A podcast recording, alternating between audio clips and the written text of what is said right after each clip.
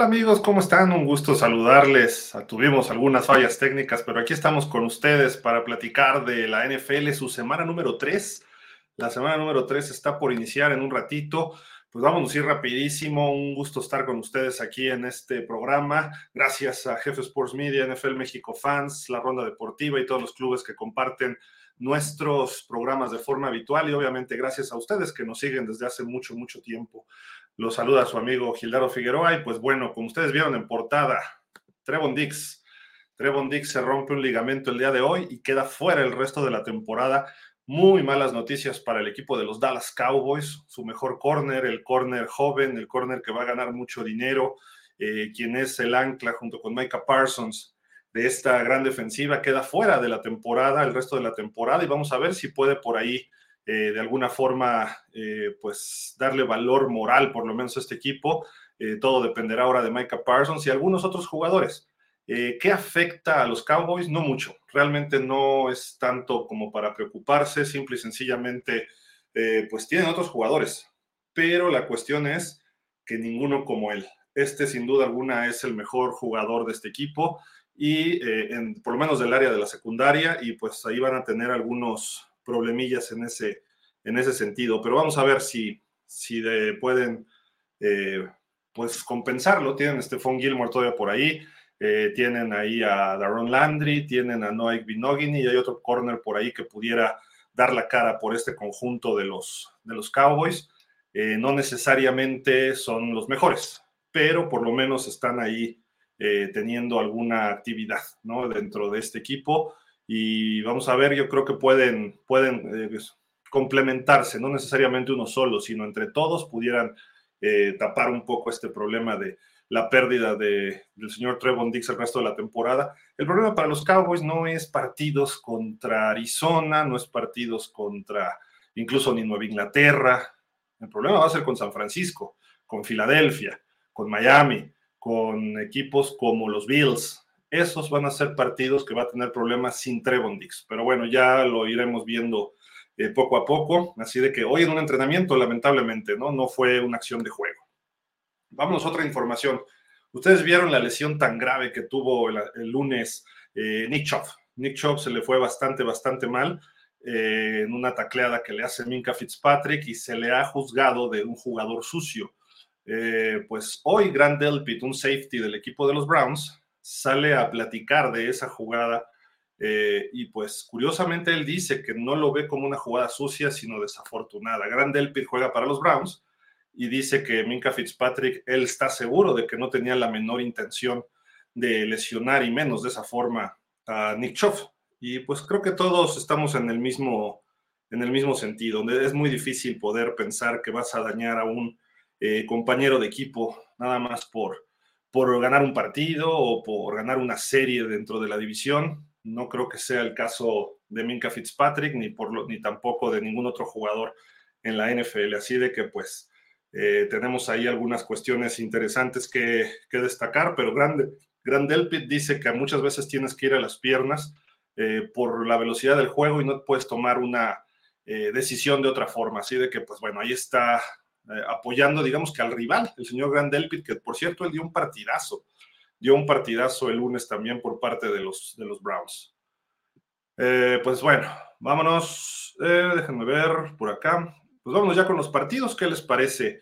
la semana número 3 se pone en marcha en un ratito y pues primero que nada les voy a presentar todos los partidos. Nada más déjenme, por aquí tenemos un problemita, pero... Ah, Vamos a ver, vamos a ver. No sé si me estén escuchando, se trabó esto, pero pues... Seguimos. Sí, creo que sí me siguen escuchando, aunque aquí se frició un poco la imagen. Estamos tratando de resolver estos problemas técnicos. Y pues, a ver, ahí estamos ya, ya regresó esto.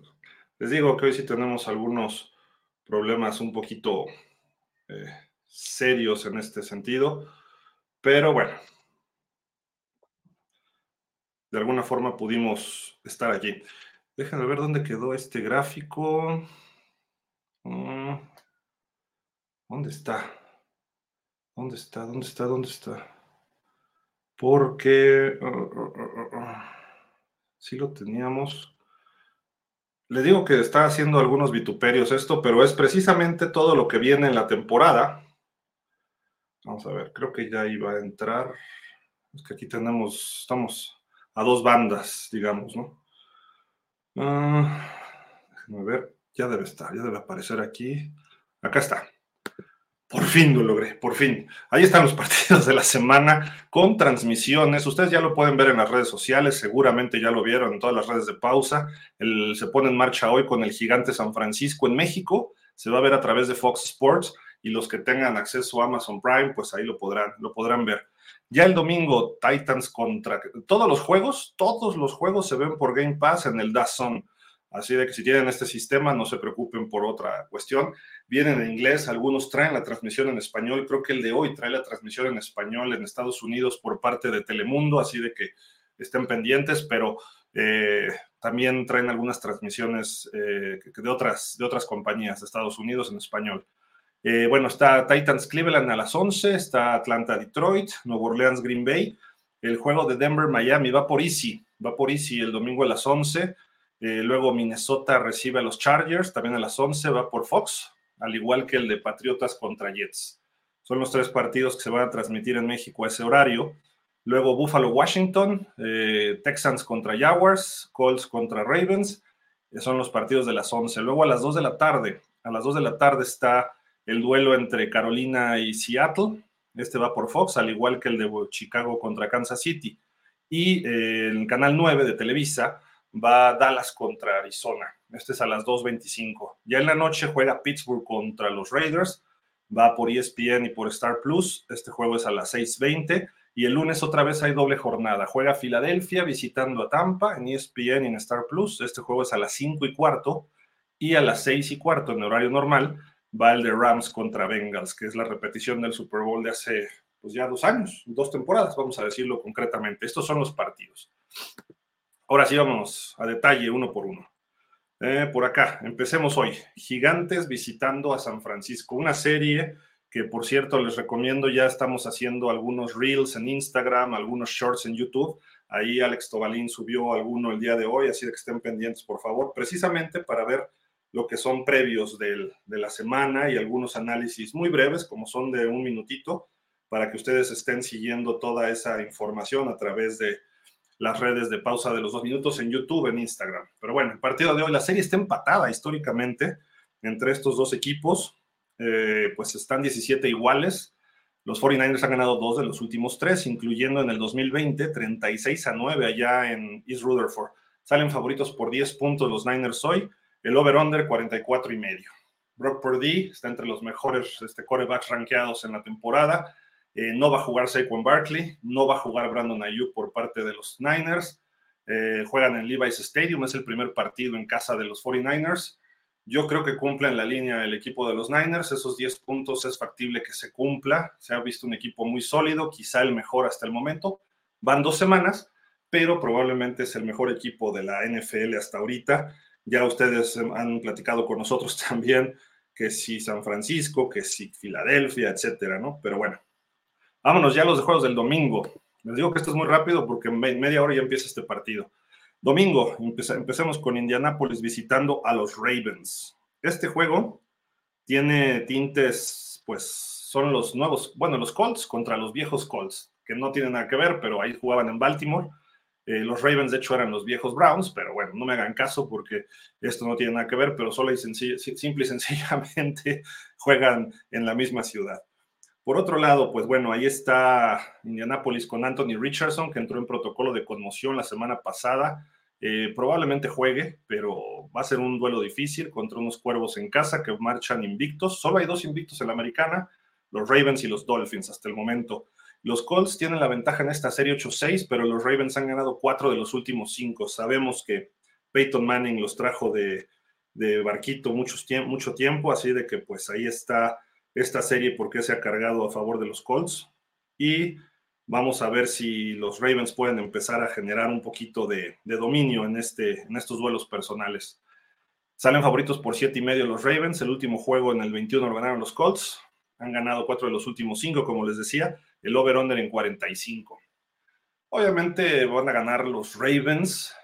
Creo que los Colts pueden darle guerra, pero no les va a alcanzar. Van a perder quizá por la línea, siete puntos, ocho. No creo que sea tampoco tanto. Eh, no se vieron del todo bien los, los, este, los Colts, eh, perdón, los Ravens no se han visto del todo bien. Eh, apenas, bueno, no apenas, pero sí le sufrieron para ganarle a los Texans. La semana pasada sacaron un triunfo, pero todavía no están jugando al full. Creo que Lamar Jackson tiene por ahí algunas cuestiones todavía que demostrar más. Ya se vio mejor pasador la semana anterior.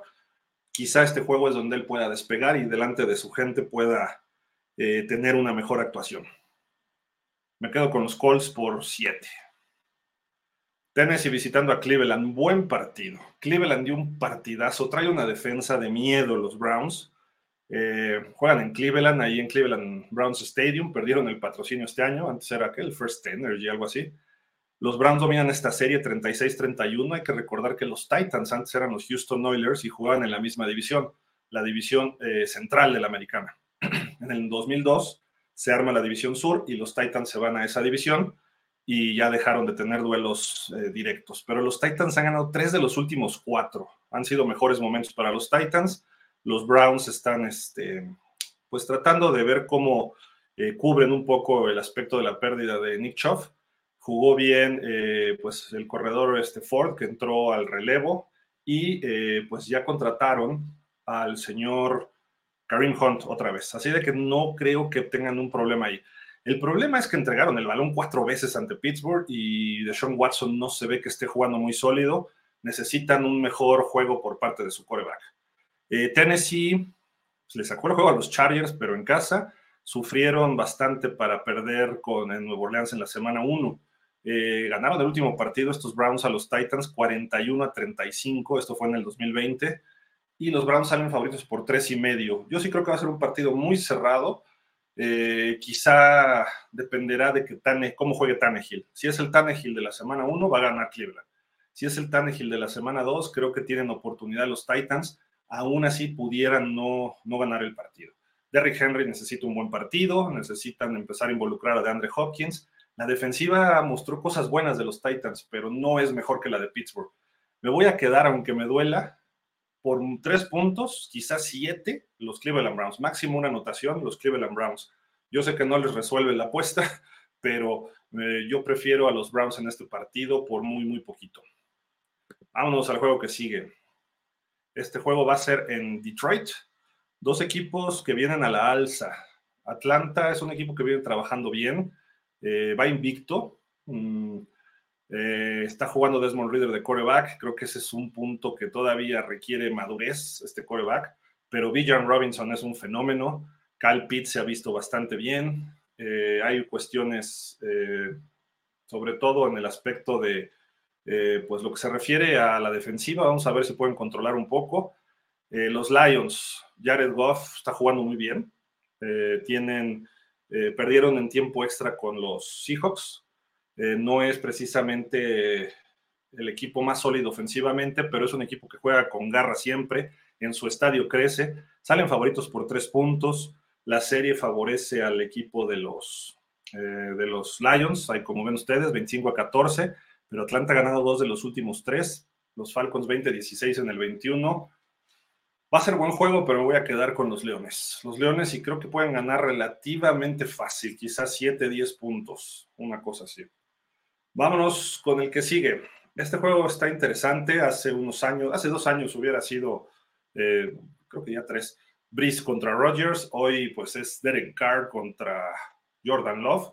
Eh, están en Lambeau los, los Packers, vienen de perder por un punto ante Atlanta precisamente Nuevo Orleans ganó el lunes en Carolina, pero sufrió. Derek Carr dijo que eh, pues están ganando, que es lo importante, todavía les falta mucho, están ganando muy apretado y ese factor puede ser lo que eh, poco a poco en la temporada van a ir encontrando. Así de que pues saben los Packers por dos puntos, está cerrada la línea, Santos ha ganado tres de los últimos cuatro, incluyendo en el 21 que los apalearon allá en el Superdome 38 a 3 a estos Packers, pero los Packers históricamente se han llevado lo mejor de la serie. Si me dicen con quién me quedo, obviamente con mis Packers de toda la vida, y yo creo que por más de dos puntos, Nuevo Orleans va por buen camino, pero todavía le falta, todavía le falta, y los Packers no están jugando mal con Jordan Love, de hecho es el coreback con mejor rating en la temporada, dos partidos, pero está jugando bien y se está mostrando como un verdadero jugador, aunque cometió el error ese que se dejó caer en un, eh, más bien no se dejó caer, se cayó en un este, coreback sneak eh, ridículo, pero a final de cuentas el, el señor este, Jordan Love está haciendo las cosas bien a la ofensiva y se está mostrando como líder. Siguiente partido, los Texans visitan a los Jaguars. Los Texans le traen la medida a los Jaguars, les han ganado nueve de los últimos diez. Eh, la serie la lideran 28 a 14, no han ganado este año. CJ Stroud está jugando muy bien, es de los líderes en yardas por pase con 600 y cacho, promedia más de 300 por juego. Eh, los Tejanos no son ni siquiera lo que alguna vez llegaron a ser con Deshaun Watson, con DeAndre Hopkins, con JJ Watt, eh, ese equipo que estaba peleando en playoff, pero eh, pues van en buen camino, es el año uno de Dimico Ryans, de CJ Stroud, ese 0-2 eh, se va a medir contra un equipo que es favorito este año para hacer cosas interesantes, entonces se ve difícil, se ve difícil el juego, yo creo que los Jaguars a pesar de toda la historia que tienen en contra ante este equipo, van a poder este, sacar este partido y son favoritos por nueve y medio. Yo creo que lo sacan eh, fácil, quizá como el del año pasado, 31 a 3, como ven ustedes, el primero de enero de este año. Yo creo que los Jaguars pueden sacar un partido relativamente cómodo, quizá no con un marcador tan escandaloso, pero sí con un marcador amplio y holgado. Quizá hasta dos touchdowns. Denver, Miami. Este duelo tiene muchas cosas interesantes para nuestros amigos Dolphins. Mañana no se pierdan Miami Dolphins Up, la video, el podcast a las 8 de la noche más o menos. Eh, los Dolphins han dominado esta serie, 12 ganados, 6 perdidos y un empatado.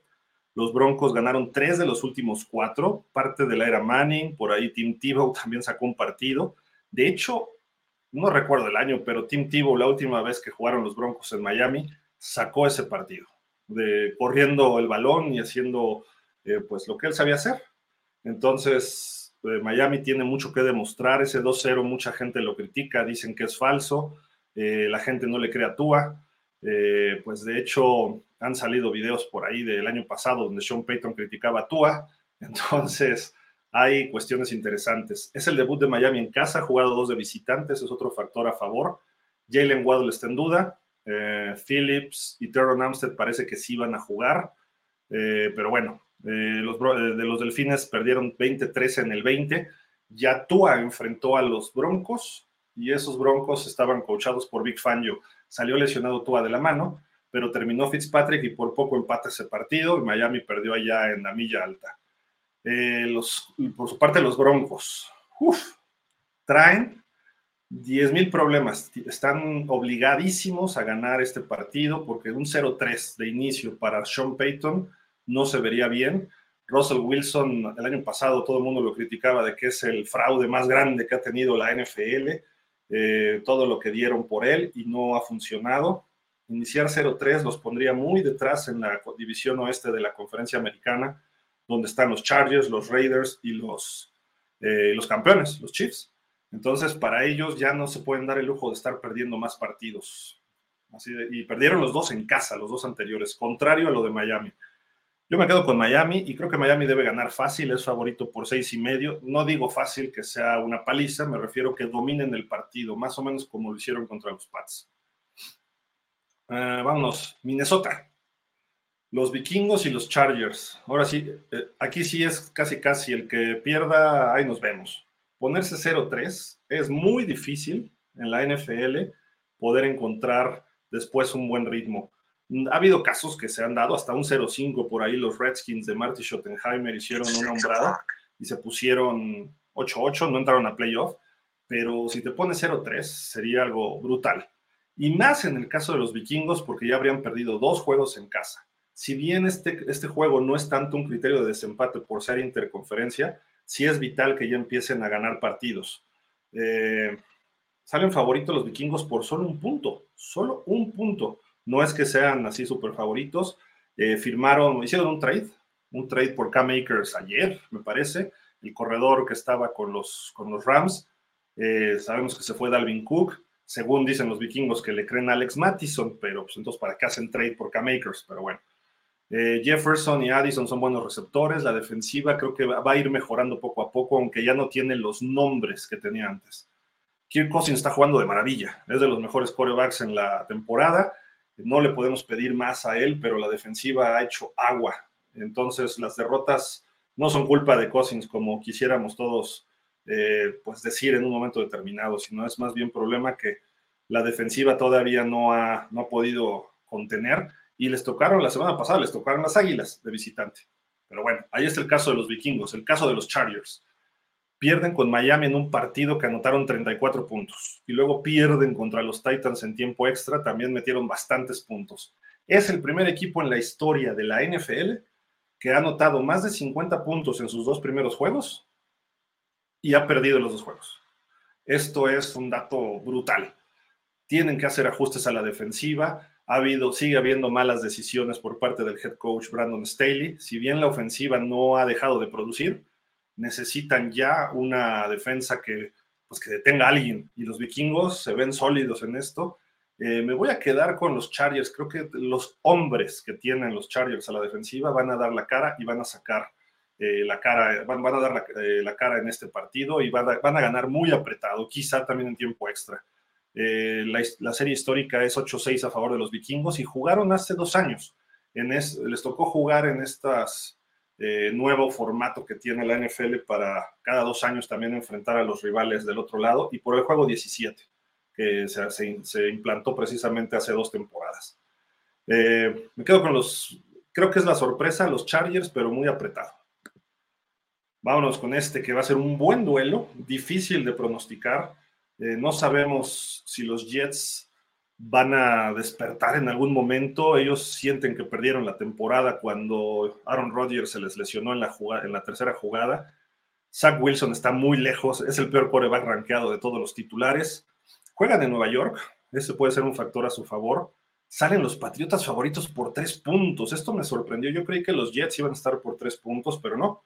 Eh, los Patriotas no han ganado en la temporada. Eh, esto es algo brutal para el señor Belichick. Eh, no le ha ido bien últimamente, entonces hay que, tener cuidado cómo se ve este partido. Eh, la ofensiva de los Pats tiene chispazos. Los dos partidos que perdieron iban en casa los dos, iban perdiendo, fueron dominados primero por Filadelfia y luego por Miami, y luego hicieron esfuerzos para tratar de regresar en el partido. Contra los Jets va a ser más difícil porque la defensiva de los Jets es buena. Históricamente los Pats les han puesto unas tundas a los Jets, 71-53 unos, 71 ganados para ellos. Los Pats han ganado los últimos 14, 14. 10-3 incluso el año pasado, el segundo juego entre ellos, que fue el 20 de noviembre. Y les digo, sale favoritos por tres puntos, pero se esperan muy bajas. 36 y medio es el over-under. Ningún coreback pinta como alguien sólido. Eh, tiene mejor defensiva los Jets. Yo creo que aquí pueden ganar los Jets. Eh, por la defensiva.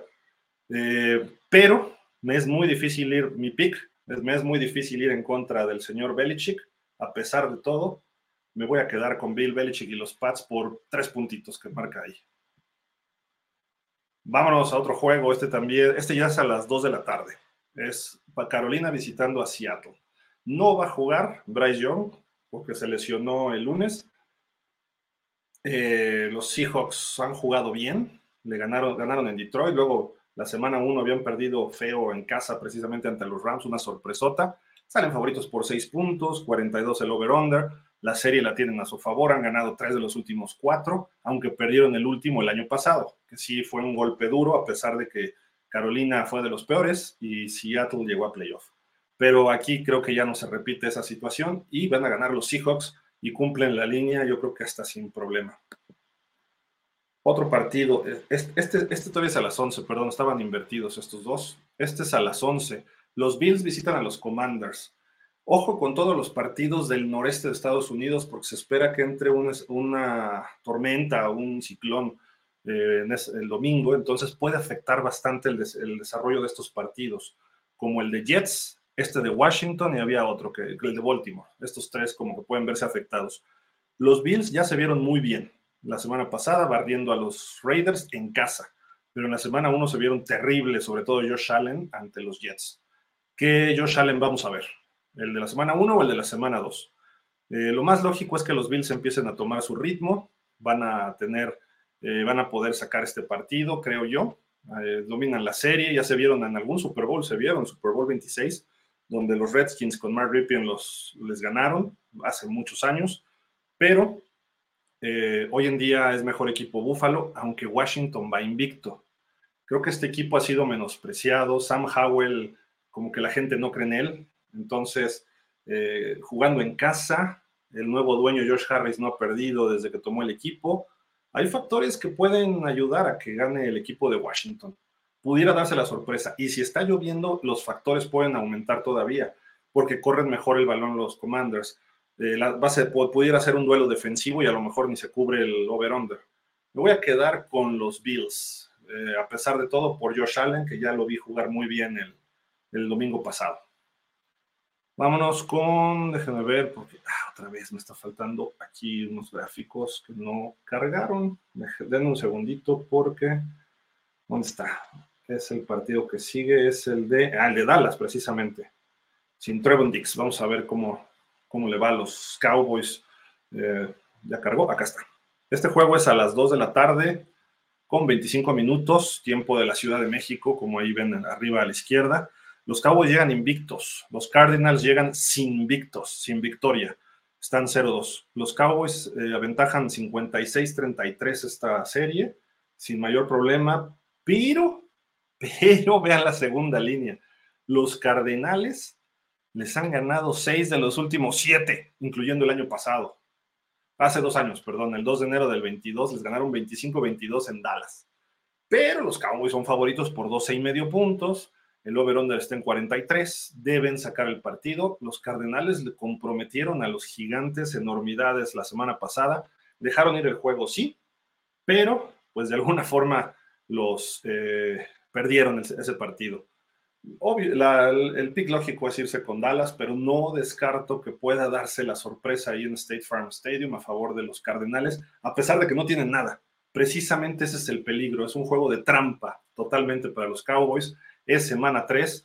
Si ustedes me dicen cuál es el juego que más se presta esta semana para que haya una sorpresa, es este. Entonces tengan cuidado Cowboys porque si no tratan bien este partido, se pueden llevar un sustito. Un no un sustito, un sustote, porque Arizona presumiblemente es el peor equipo de la liga. Chicago visitando a Kansas. Chicago no ha ganado, ya están limando asperezas, coaches, coreback, gerente, dueño en Chicago, porque todo lo que invirtieron, todo el draft, no les ha redituado. 0-2, eh, han perdido sus dos partidos, se ha visto mal Justin Fields, eh, el equipo se ve sin química. No sé si las cosas siguen así, a lo mejor para octubre ya no tenemos al coach. Eso sí pudiera ser posible y el año que entra sea, porque este año tendrían que estar despegando. Se me hace pronto, quizá hay que darle otros cinco partiditos al coach, pero eh, pudiera ser que no funcione y entonces sea momento, media temporada de cambiar eh, precisamente al, coach. Pero iban contra Kansas, en Arrowhead. Eh, digo, Kansas no es el Kansas que dominante.